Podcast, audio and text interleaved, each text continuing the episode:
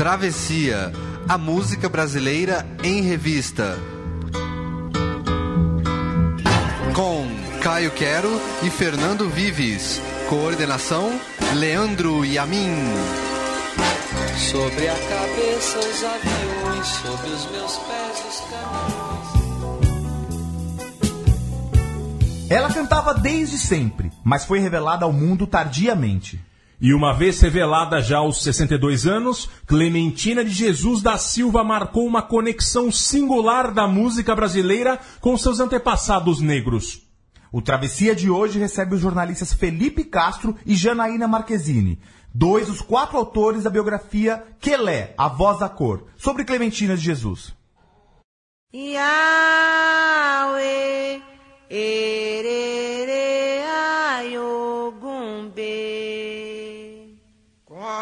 licença do Curiandamba, Com licença do Curiacuca.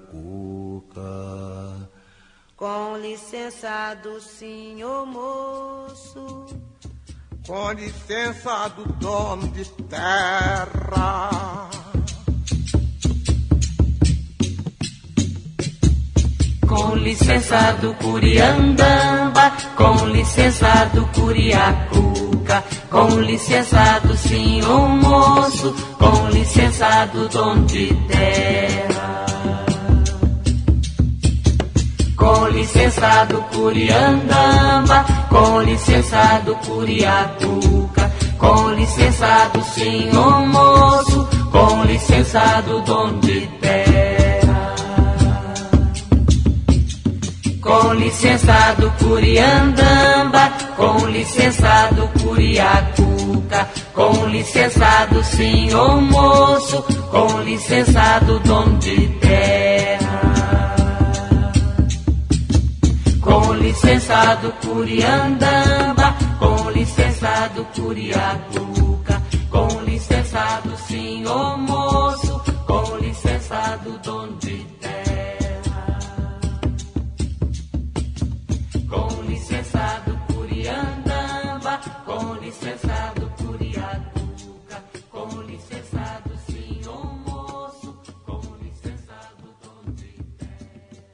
Ao som de canto 1 do Canto dos Escravos, com Clementina Jesus, Tia Doc e geral do filme tem início Travessia sobre a Clementina, que é uma das personagens emblemáticas da música brasileira, a conexão da, da música popular com o mundo dos escravos, os cantos dos escravos, e, e que poucos registros deixaram justamente porque viveram numa época de escravidão e depois não tinham muitas recordações. Para isso, como falamos na abertura, temos aqui conosco no estúdio da Central 3 os jornalistas Felipe Castro e Janaína Marquezine. Bom dia, boa noite, boa tarde para vocês dois.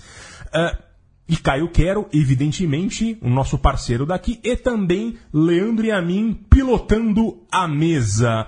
É, Janaína e Felipe, é, como vocês começaram? Conta pra gente. A gente tocou aqui, não foi por, a- por acaso que a gente co- começou com o canto um, canto primeiro da, da música dos escravos, né? É, justamente esse foi o disco responsável pelo começo do, do- da ideia, vamos dizer assim, né? É, a ideia do, do- do livro lá atrás foi gerada a partir desse disco. É, muito antes da gente pensar no tema de TCC, eu tinha ouvido esse disco, O Canto dos Escravos. Na época, eu fiquei completamente alucinada com, com É impressionante, com né? É uma coisa Nossa, totalmente é- é diferente. Exato, muito, muito. É de arrepiar. E aí eu me lembro que naquele momento eu eu saí procurando informações, porque o disco todo é muito marcante, todas as vozes, os arranjos e tudo mais, mas o que me marcou realmente foi a voz da Clementina. E fui procurar informações sobre ela, não encontrei absolutamente nada. Alguns artigos pequenos, meio. Né, que não, não tinha muita, muito aprofundamento da história dela. É, e aí fiquei com aquilo na minha cabeça, pensando assim, tenho que ficar de olho por aí, porque a hora que sair alguma coisa sobre ela, a hora que eu, que eu achar algum livro, alguma coisa sobre ela, eu, vou investigar mais. E é curiosa a história da, da Clementina, porque ela não faz muito sentido com o, o personagem cantor, o personagem músico típico, não só na música brasileira, né, mas acho que no, no modo geral, né. É, é, ela foi descoberta pelo poeta Hermínio Belo de Carvalho quando ela já tinha 62 anos de idade, e, e apesar dela ser uma cantora muito respeitada ali nos grupos que ela cantava, né. É, é, queria entender um pouco como foi. Primeiro, vocês conversaram com o Hermínio, né? E, e como foi primeiro essa abordagem com ele e o que, que ele falou pra vocês de como surgiu o interesse dele? Bom, é, um abraço a todos os ouvintes, primeiramente. Obrigado pelo convite por estar aqui. A Rádio Central 3, eu sou ouvinte e também apoiador da rádio, então é muita, uma honra muito grande estar aqui também com vocês. É, a, a Janaína não explicou, é, ela esqueceu, mas é, falar a nossa faculdade, né, metodista, né, que é importante É, falar um trabalho também. que começou Esse- como isso é um trabalho de conclusão né? de Colocaram curso, né? TCC, né? Que é um Isso, trabalho de é. conclusão de curso, mas agora é um livro da editora Civilização Brasileira, né? Exatamente, que é do grupo editorial Record. E o trabalho começou lá atrás com, uma, com um trabalho de conclusão de curso de jornalismo da Metodista. E você perguntou é, sobre o Hermínio, né? A história do Hermínio com a Clementina, a gente não poderia fazer um livro sem falar com o Hermínio Belo de Carvalho. E até para contextualizar, eu sei que os ouvintes do Travessia já devem estar acostumados com esse, nome, um cara muito importante para a música. Mas o Hermínio, ele tem uma, uma, uma importância muito grande na música brasileira. Produziu Pixinguinha, produziu tanta gente importante, Dalva de Oliveira. Se começar a falar, a gente não para mais, né? E a gente não tinha o Hermínio, até meados da, da, da conclusão do, do trabalho de, da faculdade, a gente não tinha o contato ainda do Hermínio, porque ele vivia fechando a porta na nossa cara, porque ele é um cara já com mais de 80 anos de idade e que ele tava de saco cheio de jornalista procurando ele para fazer a mesma pergunta todos os dias. Ligava lá na casa dele em Botafogo e como é que você descobriu a Clementina? Como é que foi o momento? Aquela mesma pergunta A, a repetidamente. descoberta da Clementina acho que foi a grande marca dele, entre tantas É. marcas que ele teve, mas acho que foi a principal. Coincidiu com o começo da, da carreira profissional dele, né? Aham. Sim, exatamente. E depois que ele virou um produtor pra valer. né? Exatamente, exatamente. E aí ele dizia não, dizia não, ainda mais nós somos quatro jovens de São Paulo que. Sabe, Aliás, coisa- é, é, vamos citar também, são quatro autores, não são só vocês Os outros né? dois são, são quem? Os nomes? Raquel Munhoz e Luana Costa. Também fizeram um trabalho conosco, nós quatro. E aí o Hermínio vivia fechando a porta até que, num dado momento, ele nos recebeu, né? Cê até conta rapidamente a história, É, Jana, que é vou- muito Eu legal. vou tentar resumir, porque realmente foi ótima mesmo essa história. É, durante a TCC, a gente tinha que conseguir falar com o Hermínio, porque ele era uma das principais fontes. A gente sabia dessa importância e também estava tendo uma pressão muito grande também da orientação do trabalho para a gente conseguir é, uma entrevista com ele, né? Pelo menos uma entrevista com ele, para aquele livro reportagem do começo. E aí nós passamos meses, meses em contato com ele e ele nunca quis nos atender, batia o telefone na cara, né? Sempre muito... É, Arredio. Arredio, totalmente. né? Demorou muito para conquistar a confiança dele. E aí chegou um momento que a gente estava... uma das vezes que nós fomos para o Rio no começo, fomos os- o, o grupo todo para o Rio de Janeiro, para fazer uma- um multirão no, no Museu da Imagem do Som e ouvir depoimentos de todo mundo possível, da maior quantidade de pessoas possíveis ali que tinham convivido com a Clementina. E na época eu falei para eles assim, olha, gente, fiquem com a Clementina, João da Baiana, com, com esse pessoal, vamos fazer uma divisão e eu vou para cima só de entrevistas do Hermínio, mesmo que não sejam da fase é, que, que fala de Clementina, porque a gente tem que descobrir um ponto fraco dele para eu, pra eu conseguir essa entrevista.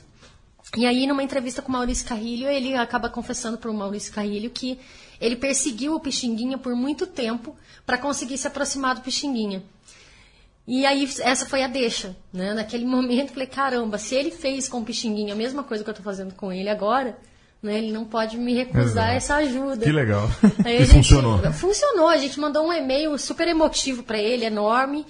E aí depois gente de- apelou, né? É, foi... Mas vocês estavam com uma base boa, um bom É. argumento, um ótimo argumento, né? E aí depois desse e-mail passou alguns dias, ele entrou em contato com a gente. Depois disso foi sensacional, porque é, é, é, ele, ele deixou todo o acervo dele à nossa disposição. Bacana. E todas as outras vezes que voltamos ao Rio, por, até para falar de outras coisas e fazer outras coisas, a gente falava com ele mais uma vez, mais uma vez. Então, eu acho que a gente deve ter feito umas 20 entrevistas com o Hermínio. Que. Toda hora que a gente ia na casa dele, a gente ligava o gravador e aí ele ia conseguindo lembrar de algum detalhe a mais.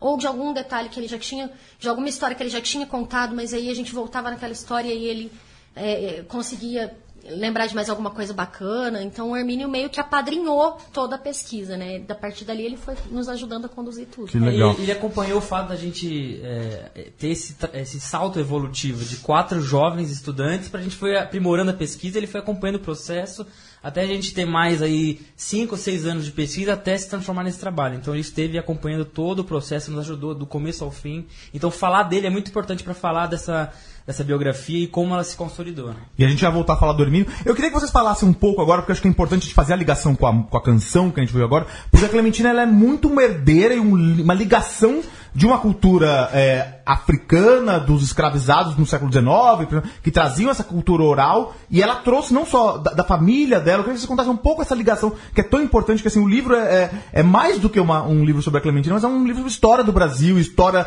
do, do, do negro no Brasil, é, é bem, é, eu até parabenizo mais uma vez vocês pelo, pelo livro, que é muito interessante. Eu queria que vocês contassem um pouco essa história da ligação, da importância da Clementina nesse sentido. Bom, a Clementina ela era neta de escravos, né? Se a gente for traçar a origem dela, a Clementina nasceu em Valença, que é interior do Rio de Janeiro, que é uma região ali do Vale, vale Cafeiro ali, né? Ali Sul é Rio de considerado sul do Rio de Janeiro, é considerado também Vale do Paraíba e Fluminense, a extensão do Vale do Paraíba. E a Clementina a gente descobre pela história dela que ela é neta de escravos e ela era filha já de dois negros que já eram já vinham ali da depois do ventre livre, eram negros livres, né? Mas é, a gente consegue descobrir, e aí eu- eu- a coisa, uma das coisas mais legais, eu, até a gente se orgulha muito disso, né? De trazer a origem da Clementina e falar um pouco da origem dela em relação a esse disco que a gente ouviu a música agora, Canto 1, do, do Canto dos Escravos, porque a gente descobre por, por fontes diversas que a família da Clementina, ela vem, os avós dela possivelmente nasceram ali na região do Garimpo, em Minas Gerais, naquele ciclo do Garimpo, é, ali no século XIX, e o disco O Canto dos Escravos, ele é um apanhado de vissungos, né, cantos de trabalho dos negros escravizados nessa região de São João da Chapada, Diamantina, Minas Gerais, e que são colhidos pelo linguista Aires da Mata Machado Filho, que fez um, um livro chamado O Negro e o Garimpo em Minas Gerais, que deixou os produtores lá da, da, da, da Eldorado tão é, empolvorosa que eles resolveram fazer esse disco em 82 e chamar Clementina, foi primeiro, o primeiro nome que veio à mente. Depois o Vives até citou Tia Doca e Geraldo Filme também, que são outros nomes que fizeram o, o disco. E a Clementina, ela já estava muito velha naquela época, ela tinha 81 anos e ela não, ela, ela não conseguia mais ler direito, ela não conseguia eh, se concentrar muito bem na leitura. E quando alguém puxava o canto de trabalho para ela cantar, ela lembrava de cabeça. E aí vem impressionante, toda a história que a gente conta no livro da oralidade, desse patrimônio imaterial que é a coisa que o negro leva muito, que é a cultura oral, como é que ele lembrava dessas coisas, porque os avós, ela ouvia os avós cantando, a mãe cantava muito ali na beira do córrego lá em Valença, esses cantos de, de, de trabalho, esses vissungos. Então a gente traça todo o perfil da Clementina em cima dessa, desse, desse apego dela à oralidade, que é muito interessante. E é de arrepiar essa coisa de que no final ela tava cantando algo Exato. dos antepassados dela. Ela é Coincidente, né? É, e provavelmente ela não tinha noção disso. Né? Era uma coisa natural ela pra não ela, né? sabia que, que ela estava cantando provavelmente um canto que o avô, a avó entoou enquanto trabalhavam na mina de diamante. Isso é, já, é, é muito É de lindo, arrepiar. né? Muito lindo. É, e é totalmente oral, porque os É. negros não tinham oportunidade de ir pra escola, né? Exatamente. Então a força que isso tem, né? De documentar, não tinham como, né? É, é fantástico. E, e aí também a gente até chama muita atenção quando a gente toca nesse assunto na importância que tem que ser dado para essa cultura oral. Né? Porque a, a grande maioria da população brasileira, é, é, o, o maior conhecimento que existe cultural no Brasil vem dessa raiz. Né? Vem dessa raiz da oralidade. E, é, e ela é subestimada. Né? É um documento histórico, cultural, totalmente subestimado no Brasil. E a Clementine Jesus é um dos principais elos de ligação com esse passado cultural que nós desprezamos por tantas gerações. E agora a gente vai ouvir Clementina cantando Iaô.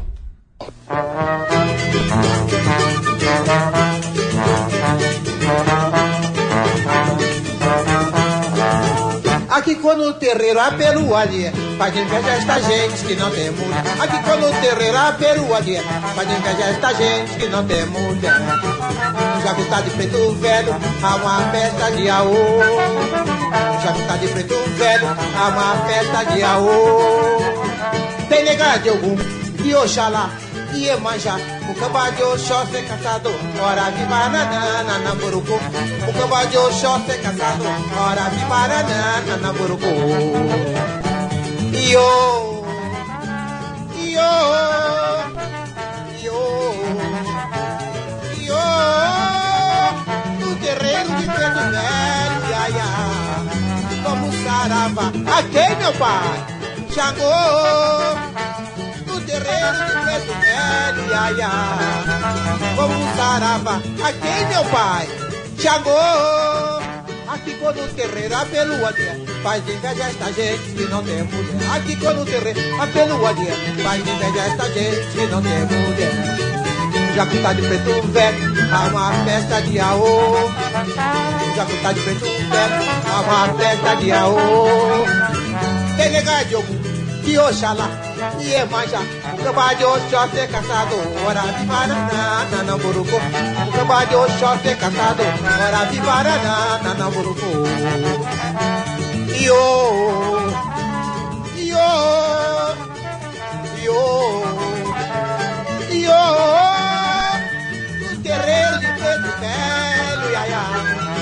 Vamos sarava, aquele meu pai Chegou no terreiro de preto velho, ia.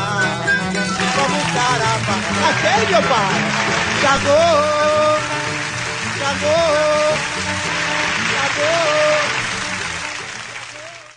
Iaô, samba ancestral de Pixinguinha, que ficou famoso na voz de Clementina, e que, e, e, na verdade, é um samba feito com letra e música do Pixinguinha, que é uma característica é, é peculiar, o Pixinguinha geralmente só fazia música, é, é, e que tem várias referências a Umbanda, né? É, é, a Clementina gravou no disco Gente da Antiga, de 68, que ela fez junto com o Pixinguinha e com o João da Baiana, que é um dos dos fundadores do samba, como a gente conhece, né? Aliás, como a gente conhece, não, mas no, lá nos primórdios, é, o João da Baiana era um dos grandes nomes.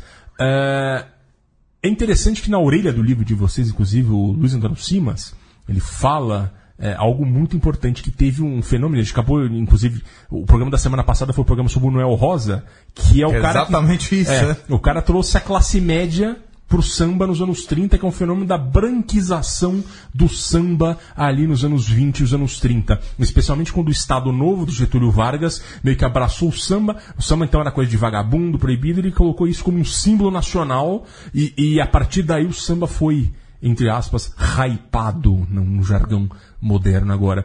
É, é, é, Fala um pouco da gente, o, que, que a Clementina representou em relação a essa branquização, né? Porque ela deu um, ela, deu um, ela voltou a, a representar um pouco do negro no samba, né? É, ela, ela é meio que símbolo do resgate, né? É como se ela levasse a gente de volta aos primórdios da música popular brasileira. Que até a gente pode ir muito além do samba nessa questão.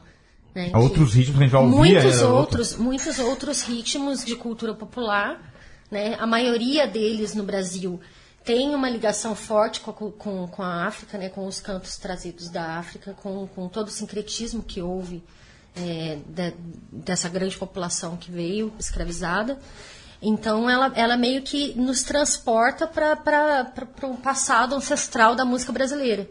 Né? E, e a partir desse resgate também, todo mundo quis passar a gravar com Clementina, né? E, e- ou, por exemplo, a Clara Nunes, que é um programa que a gente inclusive tocou no último programa, é, é, ela teve um momento forte da, da, da, da- da Clara Nunes muito associado a Umbanda, muito associado às músicas negras que vem a partir desse resgate. E não só ela, né? Bete Carvalho, tantos outros que fizeram isso, né? Que tem essa questão da religiosidade, religiosidade que é importante também, né? né? Essa coisa de, do, do- da, dessa cultura trazer também essa, essa coisa espiritual também. É, a né? Clementina, ela, ela, ela tocava muitas pessoas, né? Ela era vista... Tem muita gente que falou em entrevistas para nós que ela era vista como uma espécie de entidade. Ela tinha...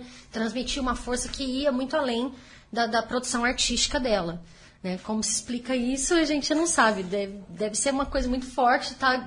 Né? Devia ser uma coisa muito forte estar de frente para ela ali e vendo ela cantar. Paulo respeitava- César- o Paulo César Pinheiro, que foi é, companheiro da Clara por muito tempo e é o maior, um dos maiores é, compositores de samba do país, ele fala isso, que, ela, que a Janaína citou, que via ela como uma entidade sempre que ela pisava no palco. A Beth Carvalho, que a gente entrevistou, disse que começou a fazer samba por conta da Clementina. Então tem vários elementos desse. Mas eu queria falar só uma coisinha, situar um pouquinho a Clementina nessa linha evolutiva da música brasileira, que é muito legal também. Porque a Clementina ela surge num contexto ali de eh, metade dos anos 60, que você tinha um. começa a ter um encontro ali de. eh, da- do, do morro, do samba do morro com os intelectuais e o pessoal da Zona Sul. Que é o momento que o, o, o Zicartola, o bar que o, Cartola e a Dona Zica fizeram, eh, criaram, é um momento que também tem tudo a ver com isso. Então a Clementina surge na esteira disso, eh, ela surge ali num, não vamos dizer um movimento, porque né, era muito espontâneo, mas é. É. A gente pode citar Paulinho da Viola, que é um cara que mesmo 40 anos mais novo que a Clementina, surgiu junto com a Clementina no musical Rosa de Ouro. Su- Só surgiu, só surgiu pro, pro mercado, Isso, digamos pro assim, mercado, né? É porque a exatamente. Clementina tava lá desde, né?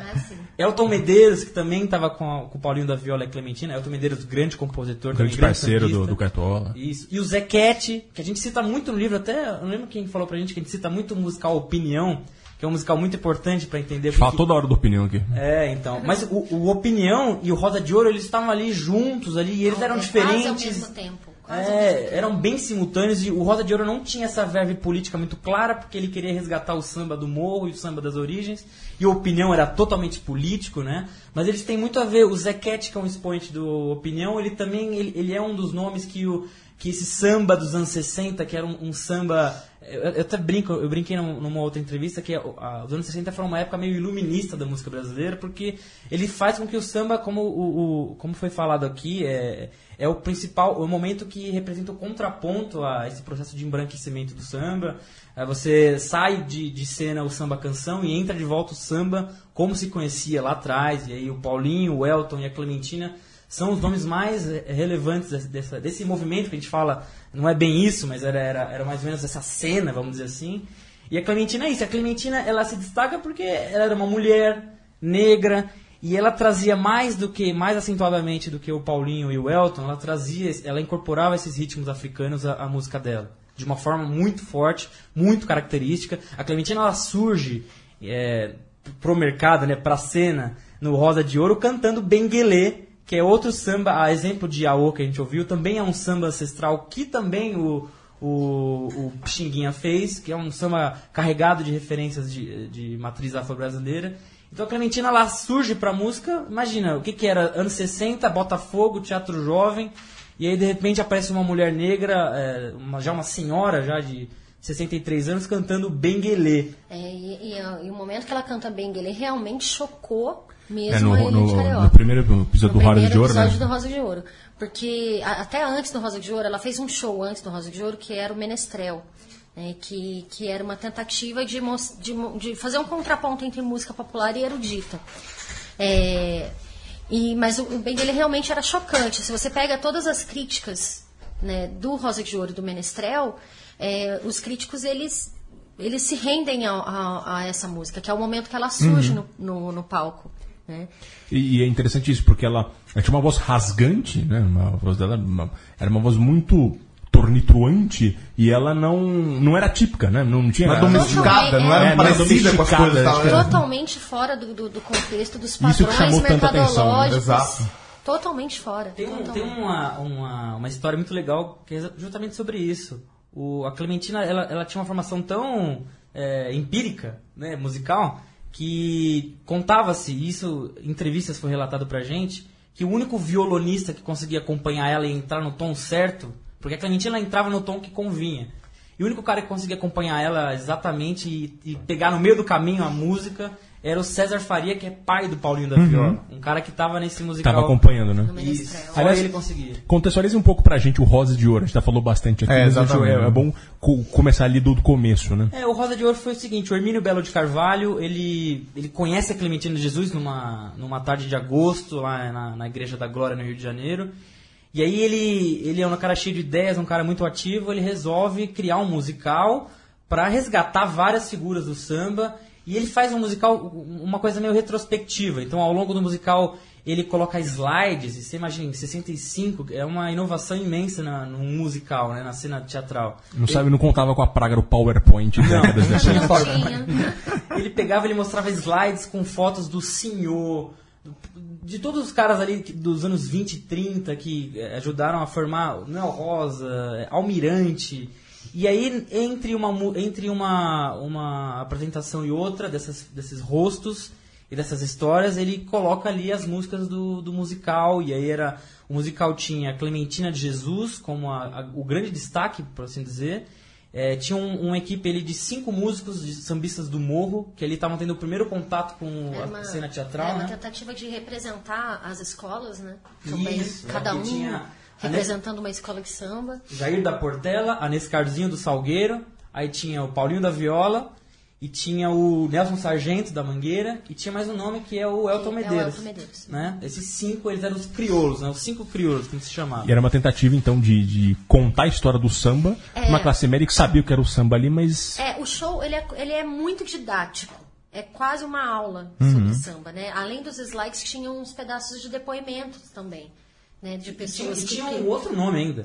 É, Esqueci, isso, Araci isso foi Cortes. uma coisa de gênio do Araci é verdade. É. Araci Já era de elite, era- né? Não É, é- ela era foi uma outra- cantora da época do teatro de revistas, anos 30, É. 40. Tava num, num asilo, então o Hermínio Belo de Carvalho resgata ela para dar um, um tom mais, mais palatável pra classe média e para conseguir reunir todo mundo naquela salada. E acaba sendo um musical de muito sucesso que ficou em cartaz no Rio de Janeiro por um ano. Maravilhoso. É. E eu acho que também uma tentativa de chamar público, né? Isso. Porque daquele, daquela turma toda do elenco do Rosa de Ouro, não existia ninguém conhecido pelo público. Ninguém conhecia Paulinho da Viola, não existia. Elton Medeiros era. Ninguém. Todos eram desconhecidos ali. Então, muita gente foi pro Rosa de Ouro, foi assistir o Rosa de Ouro pra ver a Araci de novo. Uhum. Né? Pra- E teve várias, várias brigas dela, né? Com a Clementina É, e tal. ela, a Aracide, ela, ela um tem uma gênio forte. personalidade muito forte.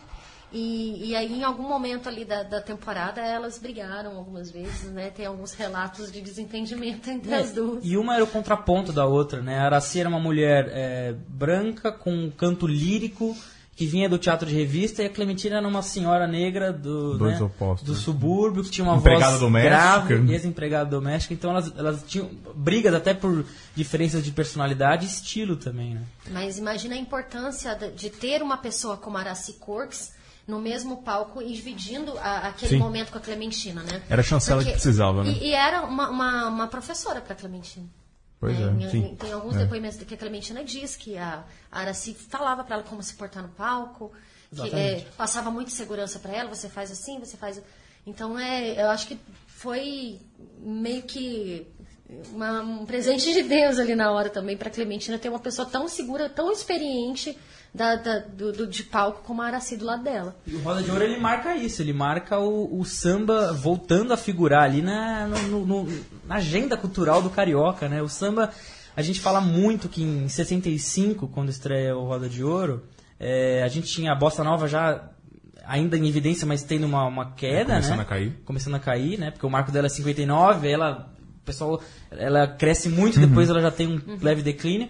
E a Jovem Guarda estava surgindo ali. A Jovem Guarda estava muito forte em 65. Então o que, que era o Roda de Ouro? É, o pessoal que era saudoso, já existia saudosismo com samba, porque já estava tendo muita Jovem Guarda, muita bossa nova. E cadê o samba do morro, o samba que a gente conhecia? E o Roda de Ouro chega ali para marcar. E também para estabelecer ali é, a carreira desses músicos. O Paulinho da Viola, não preciso nem falar o que, que ele se tornou depois do Roda de Ouro. A Lisete, é, Lisete Cardoso, que era divina, ela, vendo Rosa de Ouro, ela resolve gravar samba. Então, assim, ela se apaixona, ela resolve gravar o Elisete Sobe o Morro, que é um, um LP fundamental para entender a história do samba. Então, é, o Rosa de Ouro ele é, ele é muito importante por vários aspectos e essa coisa de marcar a volta do samba, a agenda cultural, a, a- a vo- vo- recolocar o samba no cenário é, é, uma coisa muito importante. E é aí que, que a gente consegue contextualizar então a importância da Clementina, né? Ela pode ser uma importância nem tão, nem tão evidente assim como parece, mas é, é, ela se coloca no momento fundamental do samba para recuperar suas origens, né? E agora a gente vai ouvir Cangoma me chamou.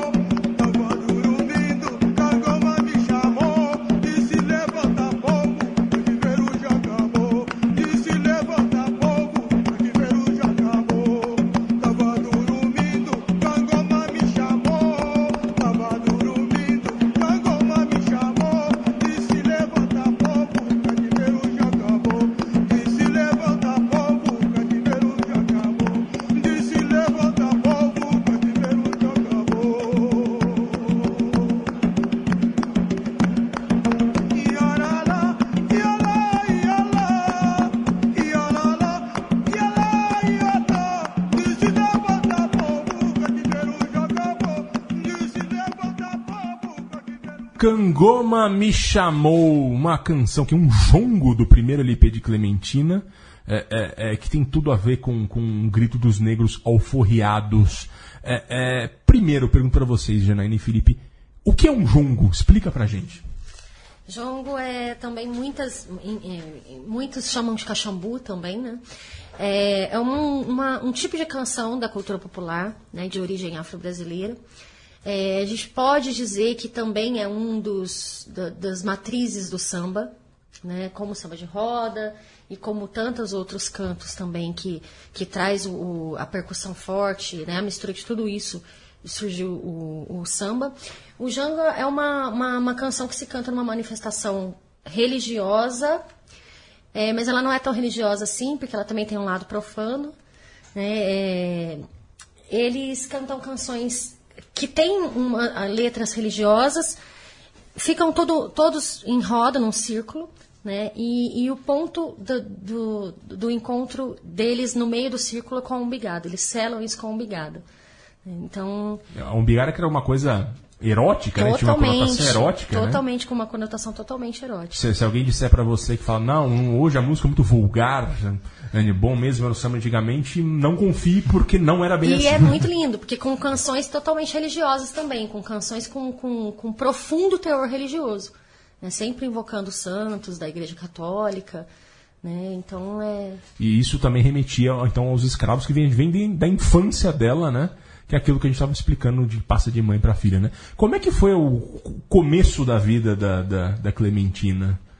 É, Ela nasceu lá em Valença, né, no, no Vale do Paraíba, como vocês falaram, e depois ela migrou cedo para o Rio de Janeiro, né? É, ela, ela nasce em 1901, então é o primeiro, ou vamos dizer que também é o segundo, né? A controvérsia, o segundo ano do século. E ela nasce em Valência. Em 1908, a família dela vai toda para o Rio de Janeiro. E a gente conta no livro, tem uma contextualização bem grande em relação ao que, que era o Rio daquela época. É, A reforma urbana do Pereira Passos, aquela coisa até bastante Bota higienista, né? assim, elitista. coisa- Exato. E aí ele começa aquela coisa de alargamento de avenida, inspirado no prefeito de Paris, e aí começa a jogar toda a população eh, negra e que era eh, filha de escravos, né? A população toda vai se abrigar nos morros. E a Clementina chega justamente nesse ano, que é o ano que ele, ele dá cabo nessa reforma. E, e a, Clementina, a família da Clementina, sem ter onde se inserir nesse espaço no centro do Rio de Janeiro, que naquela época nem havia, nem havia direito à Zona Sul, né? Era o centro uma- do Rio. Era né? um fazendão, né? É, era um fazendão. E sem ter onde se inserir nessa lógica urbana, a família da Clementina vai morar primeiramente em Jacarepaguá. E a gente conta, o que a gente consegue, porque isso também é muito legal contar, é, dada, dado o abismo de informações que a gente tinha lá atrás, na época da faculdade, em relação a- ao nascimento da Clementina e a primeira aparição dela num jornal, porque né, todo biógrafo, a gente se aproximou muito de vários biógrafos para poder fazer o trabalho, somos inexperientes, a gente tinha que é, admitir isso e procurar ajuda. E eles falavam assim, olha, você tem que procurar primeiro em jornais, e os jornais são, eles dão a primeira, o primeiro suporte a uma pesquisa. A gente não achava nada. tinha, né? Ela É de uma- 1901 até dezembro de 64, que foi quando ela aparece numa notinha de jornal para cantar no O Menestrel, que é um musical antes do Roda de Ouro, você tinha um, um completo vazio, ela não era uma figura pública, evidentemente. Como a grande nada. maioria dos brasileiros. Não aparecia É, no jornal, né? exatamente. E diferente dos, do- de todos os biografados, né? Comumente Exato. você vai, vai biografar o cara, o cara já aparece lá no jornal. Porque ela tem essa 20 característica de ter sido descoberta sexagenária já, né? Exato, né? E aí a Clementina, e aí a gente conta que ela, quando ela, ela era criança, e aí a gente vai tentando pegar o máximo de informações possíveis sobre a vida dela, e o que a gente não consegue é, preencher, a gente contextualiza para poder dar uma satisfação pro, lai- pro leitor, para ele poder, poder entender a história dela e a história do samba e do Brasil, do Rio de Janeiro, naquele momento. A gente consegue descobrir que ela participa ainda jovem de, de folguedos de Natal, né, que eram manifestações religiosas também. Muito que eram- parecido com Folia de Reis, É, mais conhecido aqui. E aí ela participa disso, ela depois, já um pouco mais jovem, é chamada pelo Heitor dos Prazeres, que é um personagem fundamental é. também na história do samba, um cara que ajudou a fundar várias escolas de samba, um cara que era também pintor, ele era compositor, era amigo ali do, do pessoal. Ela é chamada pelo Heitor dos Prazeres para ensaiar as pastoras dele, né? Porque também tinha muito isso na época, né? As pastoras, né? O pessoal tinha as meninas que cantavam e tudo mais. E a Clementina ensaia essas pastoras e depois ela cresce e aí com mais ou menos uns 25 anos ela se aproxima do Paulo da Portela, que é um cara que, como ela, também é, veio de, de fora do Rio de Janeiro e se instalou ali na- no, no subúrbio, né? Também é um cara que a família veio de outra cidade e se instala onde dava para se instalar. No caso do Paulo da Portela foi em Oswaldo Cruz e no caso da Clementina, Jacarepaguá. E a Clementina, eh, já morando ali, na- saindo de Jacarepaguá, indo morar no- na região ali do Sampaio, que é essa região de Oswaldo Cruz, conhece o Paulo da Portela e aí eles estão juntos no momento, olha que legal, o momento que a Portela nasce. Então isso, não há registros da Clementina eh, estando lá na ata dos fundadores da Portela, mas a gente tem várias evidências, a gente coloca tudo no livro, que ela estava ali no- no- nos blocos que fundaram a Portela, era amiga do Paulo da Portela, depois até para comprovar essa relação, a Clementina grava um monte de coisa do Paulo da Portela Uhum. ao longo da carreira. Então Ela tem... até resgata muita coisa do Paulo da Portela que a Exatamente. pessoa não conhecia. É, E depois que ela casa, ela mudou pra Mangueira. exatamente. Ela tem essa mudança. Ela não se muda. É, ela se muda de é. escola. É, Isso é, ela- é um erro que costumam fazer. né? Ela não muda Não. fisicamente, Não, ela, não. não, ela tira, muda o Eu achei que time. fossem as duas coisas. Não. Ela vai morar no Engenho Novo, mas aí não é, não é na Mangueira, é outro bairro. E a Clementina, e aí o pessoal fala muito isso, né? A escola de samba é que nem time de futebol. No caso da Clementina, ela deixa ali a região, a Portela, conhece o Albino Pé Grande, que vira o companheiro dela por mais de 20 anos. Era bem No- mais novo que ela, né? Sim, sim. E o Albino, ele tinha um dos irmãos, um dos irmãos dele, o 1600, era um dos fundadores da Mangueira. Então você imagina a, como o Albino Pé Grande era envolvido na Mangueira. E a Clementina acaba indo pra lá nos anos 40, aí a Clementina já tinha lá quase seus 40 anos, e lá ela conhece todo mundo que ela depois veio a gravar junto, Nelson Cavaquinho, Cartola, eh, toda essa turma aí, o Carlos Cachaça, que grava até um disco com ela, o Carlos Cachaça foi o último fundador vivo da Mangueira, ele morreu em 99, tinham morrido todos os outros antes, né?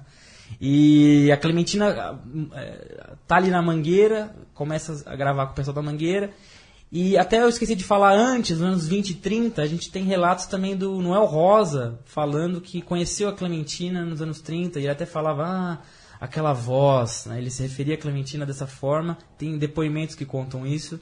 Então, assim, olha só, a E Clementina. relatos também da Clementina frequentando a casa da tia Ciata. Sim, é verdade. é Só fala verdade. dessa- ela, tava, ela tava em todos os lugares. Ela tava anonimamente. É, É, exato. por, por causa dessa relação com, com é, principalmente com o Heitor.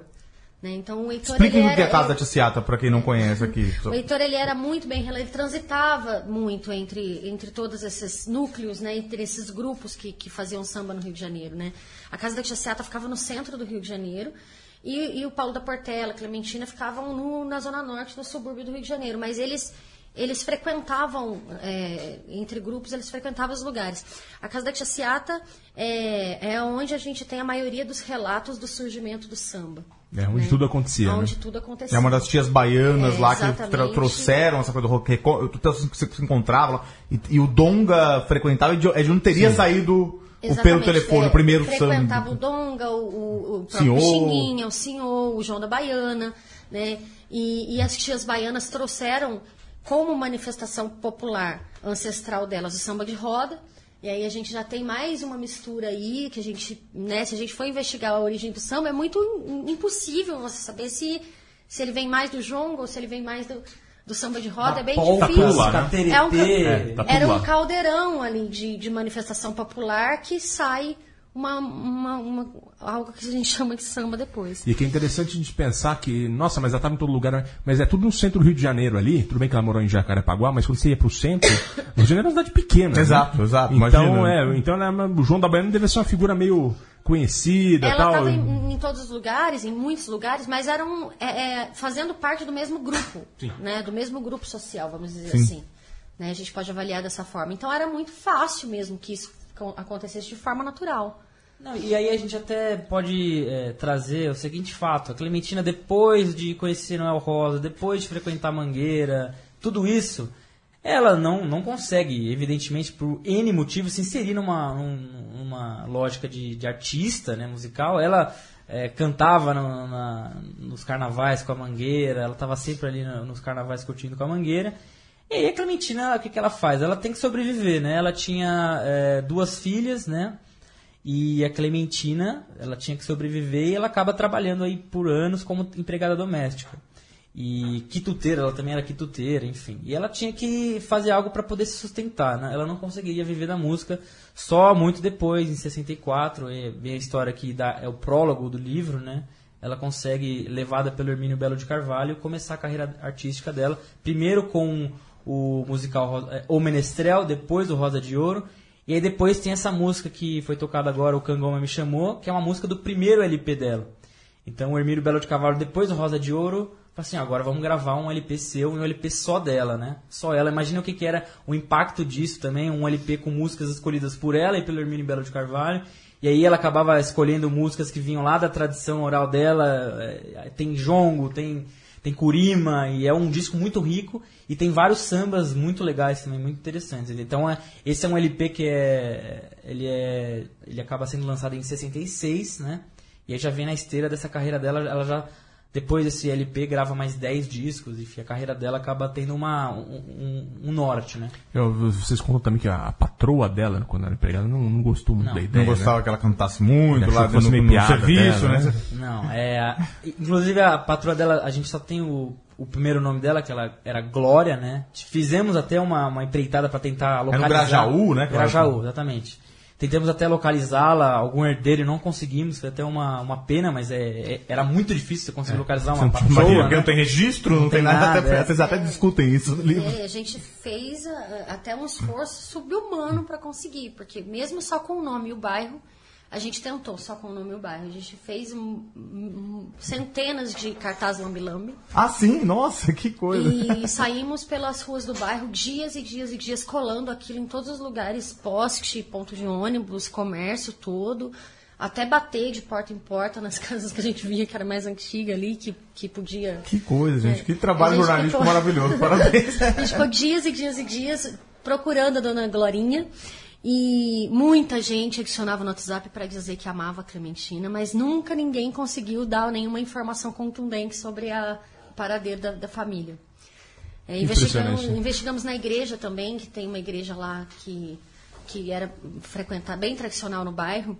E, e aí na tentativa ali de pegar todas as, as mulheres chamadas, que tinham Glória no nome, né? Maria da Glória, Glória, qualquer pista, e tentar pela idade descobrir se aquela pessoa era a patroa da Clementina. Então, missa de sétimo dia, batismo né, de, de, de crianças que nasceram em, num período de 30 anos, era muito tempo, então foi muito documento da igreja. E mesmo assim a gente chegava nos nomes e não conseguia localizar ela. Mas você imagina a dificuldade, né? A gente tentar localizar uma mulher que foi patroa da Clementina na década de É. 40, 50 e 60 e a gente só tem um nome, então isso foi bem difícil. Agora, ela tirava muito sarro da Clementina e aí tem até, tem até elementos aí de, de racismo de, e de exploração e tudo mais. Porque a Cle- ela, a Clementina contava em depoimentos que ela, a Clementina cantava, né? Como muitas empregadas fazem, né? Cantava na casa e a patroa dizia: Você está cantando ou está miando? Então, desde o começo, a relação das duas era num- numa situação de: olha, ela duvidava que a Clementina ia se tornar eh, cantora. Que a Clementina ia algum dia viver disso, né? E isso aconteceu. E a gente conta no livro que eh, a Clementina depois soube por outra empregada da casa que os olhos da, da patroa s- quase saltaram da, da órbita assim que ela viu no jornal a seguinte nota, em dezembro de 64, a nota Pastora da Mangueira Clementina Jesus vai se apresentar no Teatro Jovem no dia 8. Então, assim, é, como, né? A patroa deve ter pensado, como assim ela, ela conseguiu isso, né? E antes a Clementina tinha pedido é, demissão. Pedido férias, né? É, pedido férias, né? Pra poder se dedicar à carreira, que estava começando, que era uma- apenas uma promessa. E a patroa fez troça também, falou, não, que isso, nunca vai ser cantora, né? Então esses elementos também são, são interessantes pra gente observar como se dava a relação também naquela época. Os ainda mais, elementos da sociedade do Brasil que a gente nunca vai fugir nessas É, situações. e, é, né? e é muito curioso também, a gente tem que, tem que, pensar, tem que lembrar disso, que os depoimentos da Clementina se referindo à família eram, eram depoimentos super carinhosos. né? Então Hum. é aquela coisa ali, vo- você passa por, um, por várias situações de preconceito, por várias situações de racismo, mas Mesmo ele, assim- ele não conseguia enxergar isso. Ela se É. considerava da família, achavam que eles eram patrões maravilhosos, que, que pagavam poder, é o essa salário no que- dia certo é, que deixavam ela embora mais cedo. Então ela dá depoimentos super carinhosos da É, um- família. é onde o Gilberto Freire encontra o Sérgio Buarque de Holanda. Exato. né? Exatamente, é bem por aí. Enfim, e agora a gente vai ouvir. Vai, saudade.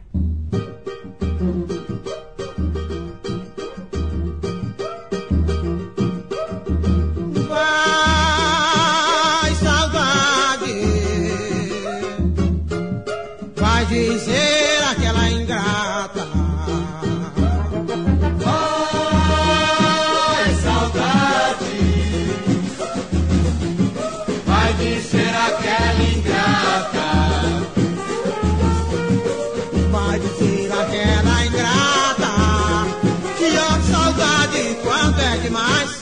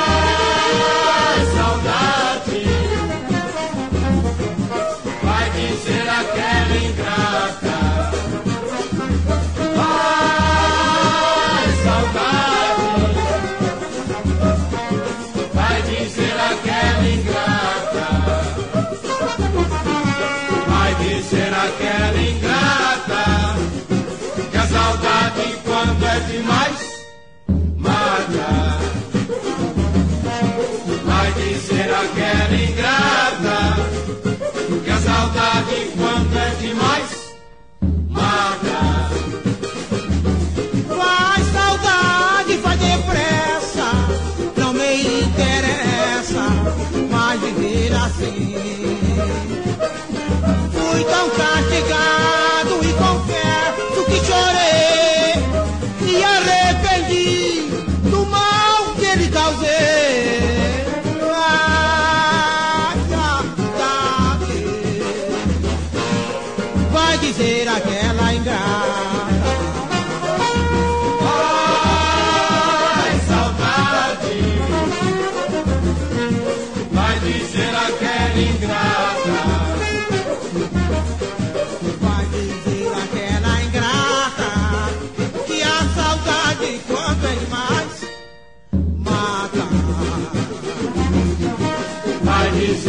aquela ingrata que a saudade quando é demais mata.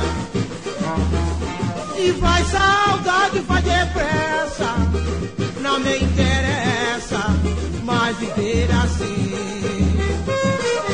Fui tão castigado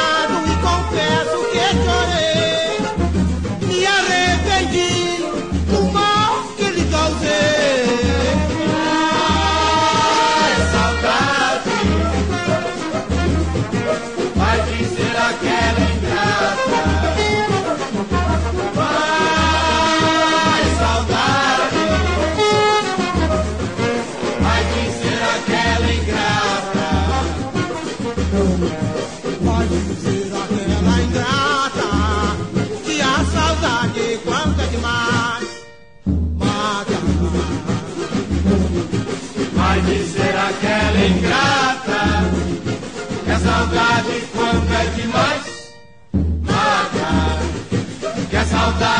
quando é demais mata. Que a saudade quando é demais Vai Saudade, um dos sambas que Candeia gravou especialmente pra Clementina, ali na primeira canção do LP Clementina, Cadê Você?